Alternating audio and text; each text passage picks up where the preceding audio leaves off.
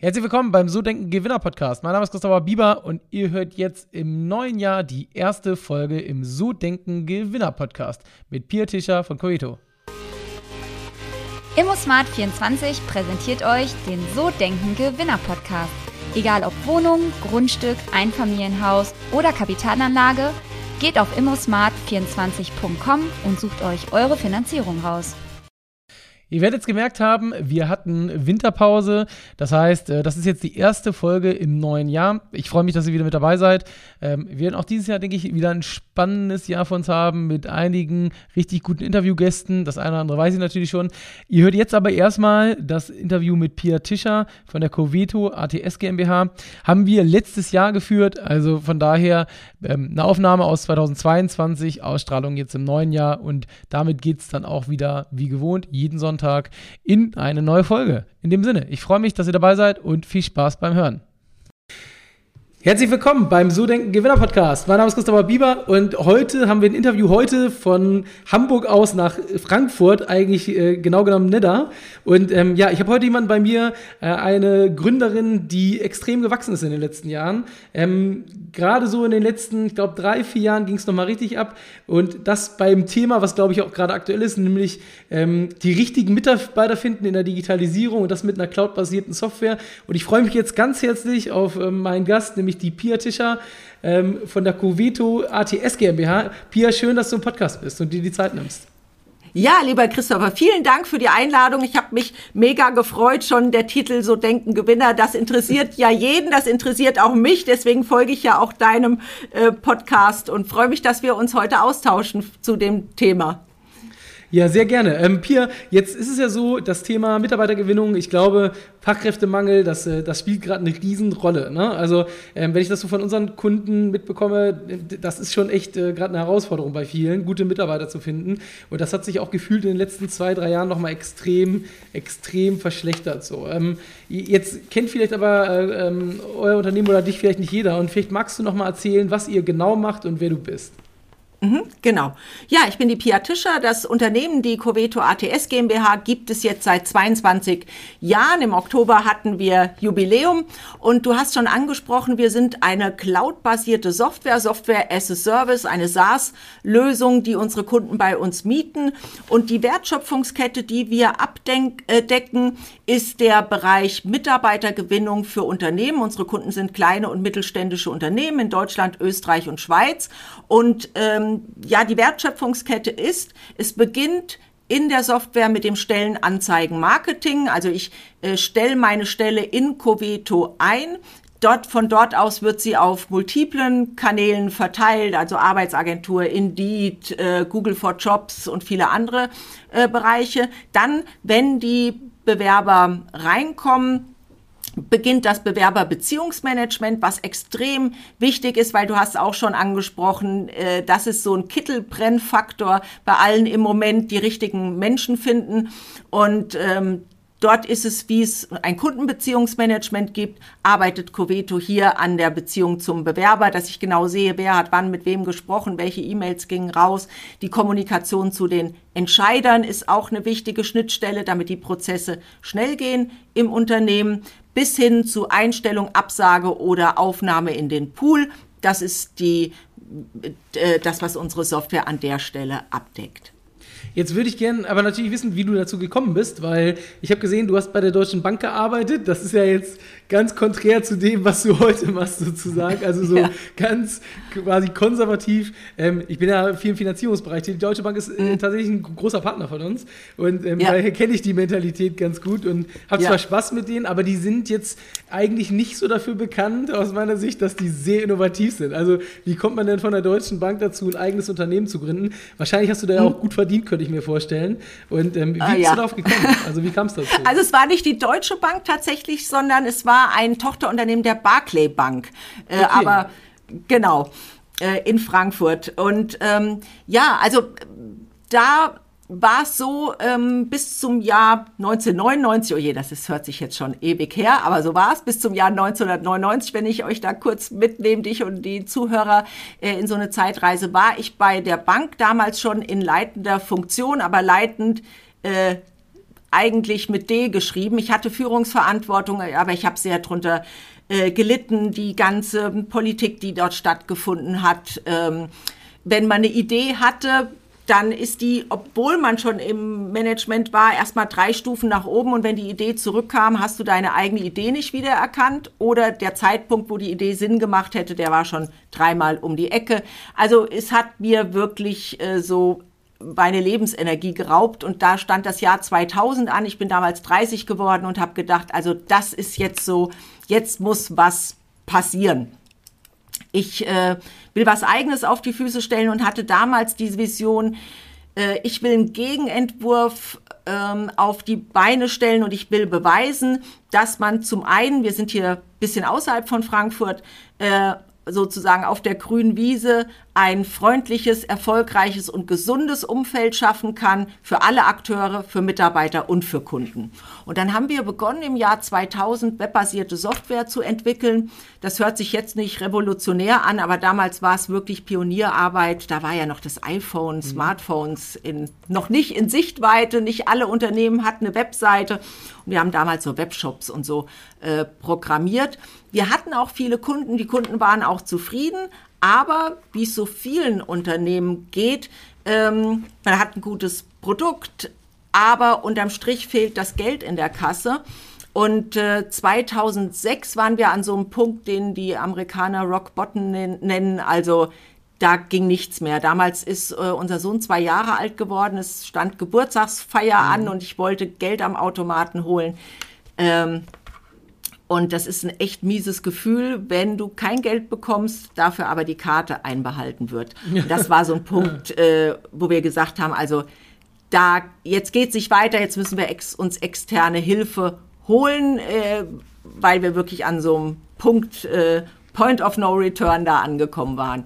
Dann hatten wir die Wirtschaftssenioren bei uns im Haus, äh, die kamen da, wir haben damals äh, mein Mann sagt immer Kellerloch, es war so ein Souterrain-Büro, äh, kamen die von den Wirtschaftssenioren, das war so halb ehrenamtlich. Wir saßen da an unseren gebrauchten Ikea-Möbeln und die haben sich unsere BWA angeguckt und Weißt du, ich war so an einem Punkt, wo ich dachte, egal was die sagen, ich bin kritikfähig, ich bin umsetzungsstark, mhm. äh, ich freue mich drauf, was die sagen. Wir ändern ab heute alles und äh, setzen Dinge um. Äh, es kam aber anders. Die haben da drauf geguckt und haben gesagt, äh, Frau Tischer, das ist ganz einfach. Lassen Sie es sein, das wird nie was werden. Und mhm. das willst du natürlich nicht hören, wenn äh, das war also wirklich ein traumatisches Erlebnis. Ich habe dann versucht, so Haltung zu bewahren und gesagt, mhm. okay, äh, da kann man nichts machen, äh, dann schicken Sie uns die Rechnung. Und äh, also wer Bruce Lee-Filme kennt, der hat ja auch immer gesagt, man tritt nicht nochmal nach, wenn jemand am mhm. Boden liegt. Aber ja.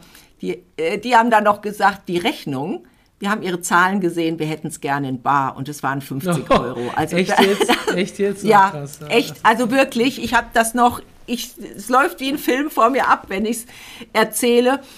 Und äh, das ist wirklich, also das war wirklich äh, übel. Äh, wir sind dann noch zu einem anderen Steuerberater als unserem eigenen. Der hat auch gesagt, ach Kindchen, mach doch Insolvenz, in sieben Jahren bist du raus. Und äh, also es war so wirklich äh, im tiefsten Tunnel und es war kein Licht zu sehen. Aber aufgeben war keine Option, weil meine Eltern hatten für meinen Existenzgründungskredit gebürgt und ich wollte auf keinen Fall irgendjemand damit in den Abgrund reißen. Mhm. Dann kam 2007 Weltwirtschaftskrise. Mhm. Ja. Äh, aber wir haben auch jemanden kennengelernt, der ein sehr erfolgreiches Unternehmen hatte zu dem Zeitpunkt. Und ähm, ja, der hat irgendwie, wir haben ihm gefallen und ähm, wir haben uns ganz viel mit ihm ausgetauscht. Also er war begeistert von dieser ähm, Softwareentwicklungsgeschichte und so. Und er hat einfach dadurch, dass er Einblick bei uns bekommen hat, uns auch ganz viel Wissen weitergegeben. Und dann haben wir angefangen von diesem Bauchladen, den wir hatten, weil wir haben Shops gemacht, wir haben kleine Anwendungen für Industriebetriebe gemacht, Projektgeschäft, das war der Wahnsinn. Kalkulation hat hinten und vorne nicht gestimmt, uns auch auf ein Produkt zu konzentrieren äh, nach dieser EKS-Strategie. Und äh, das war dann der absolute Gamechanger. Also ähm, am Produkt zu feilen, an den Preisen zu feilen, äh, die Prozesse anzugucken. Und das hat sich bei uns wirklich, ist das ähm, etwas, wo wir jeden Tag mit wachsender Begeisterung nach wie vor daran arbeiten und mittlerweile da extrem gut aufgestellt sind. Und weil ich selber eben an dem Punkt war, wo ich Hilfe von außen gerne angenommen habe und auch so immer das Gefühl hatte, warum sind andere erfolgreich und ich nicht? Die wissen mhm. doch irgendwas, was ich nicht weiß und das gibt's doch gar nicht. Und es ist so schwer an Unternehmerwissen zu kommen. Das ist auch der Grund, warum ich meinen Podcast streng vertraulich Unternehmergeheimnisse mhm. habe, weil da haue ich immer alles raus, was wir an Erfahrung haben. Deswegen finde ich das auch so sympathisch mit deinem Podcast, weil der öffnet ja auch so ein bisschen die Blackbox und gibt Einblicke. Was sind denn Erfolgsfaktoren? Und wir haben über diesen Mentor, äh, der weder Geld dafür wollte noch Gesellschaftsanteile, äh, ganz viele Dinge umgesetzt und sind heute bootstrapped, also das heißt das komplette Wachstum aus eigenen finanziellen Mitteln, ohne fremde Gesellschafter, ohne Bankkredite. Wie habt ihr das konkret gemacht? Also ich stelle mir das so vor, ähm, mit dem Rücken vor der Wand und ähm, dann äh, kurz vor der Pleite sozusagen, da musst du ja auch erstmal rauskommen. Was waren denn die ersten Schritte, um dann, also ich gesagt, klar, dieses äh, System etablieren, aber ähm, am mhm. Ende musst du ja trotzdem schnell Kunden gewinnen, um Liquidität zu generieren. Ne? Mhm. Also wir hatten ja Kunden, ähm, die Kalkulation hat aber nicht gepasst. Und also so ein Spruch ist mir äh, äh, noch so in Erinnerung geblieben, dass der Mentor gesagt hat, also wenn ich schon pleite bin, dann will ich wenigstens der Erste sein, der es weiß. Und wir hatten damals, wir wussten immer, am Ende war kein Geld da, aber wir hatten unsere Zahlen nicht im Griff. Und obwohl ich eine kaufmännische Ausbildung habe und bei der Bank gearbeitet habe, war die BWA immer sowas, ja, du guckst drauf, aber du hast dich nicht wirklich damit ausgekannt. Also Schritt eins, sich intensiv mit den Zahlen auseinanderzusetzen und zu sehen, ähm, wie ist meine Umsatzrendite, einen Liquiditätsplan zu machen, wie lange habe ich noch Luft, bis mir die Puste ausgeht.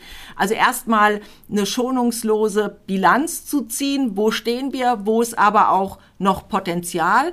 Und wir hatten damals zum Beispiel das Thema, wir haben ein Projekt für Betrag X angegeben oder angeboten. Der Kunde hat das auch angenommen und wir haben kalkuliert, okay, ich mach's mal einfach, wir hätten jetzt 100 Stunden dafür gebraucht. Mhm. Dann war es aber so, der Kunde hat beim Programmierer angerufen, ja, ich hätte gern noch das Bild von links nach rechts und das Häkchen da und ach, hatten wir über das Feature noch gesprochen und dann haben wir für 100 Stunden abgerechnet, haben aber 200 Stunden geleistet, was zum einen das Projektende nach hinten geschoben hat und natürlich äh, also wir haben dann draufgelegt, weil alleine der Einsatz von Mitarbeitern mehr gekostet hat, als das Projekt eingebracht hat. Und wir sind dann ganz offen zu den Kunden und haben gesagt, guckt, das hatten wir angeboten, das haben wir umgesetzt, jetzt haben wir hier diese Lücke, ähm, das müssen wir irgendwie schließen. Und das, also das hatte ich echt schlaflose Nächte hinzugehen und zu sagen, wir hätten gern mehr Geld so unterm Strich, obwohl wir auch die Leistung erbracht hatten. Mhm. Und es war ja unser Fehler, es nicht zu kommunizieren. Aber die Gespräche waren toll. Also ähm, klar haben wir dann nicht immer eins zu eins alle Stunden bekommen, weil es auch ein Stück weit unser Fehler war. Mhm. Aber das hat erstmal schon ähm, auch viel Geld in die Kasse gespült und einige Löcher gestopft, dass wir das abgerechnet haben, was wir überhaupt geleistet haben.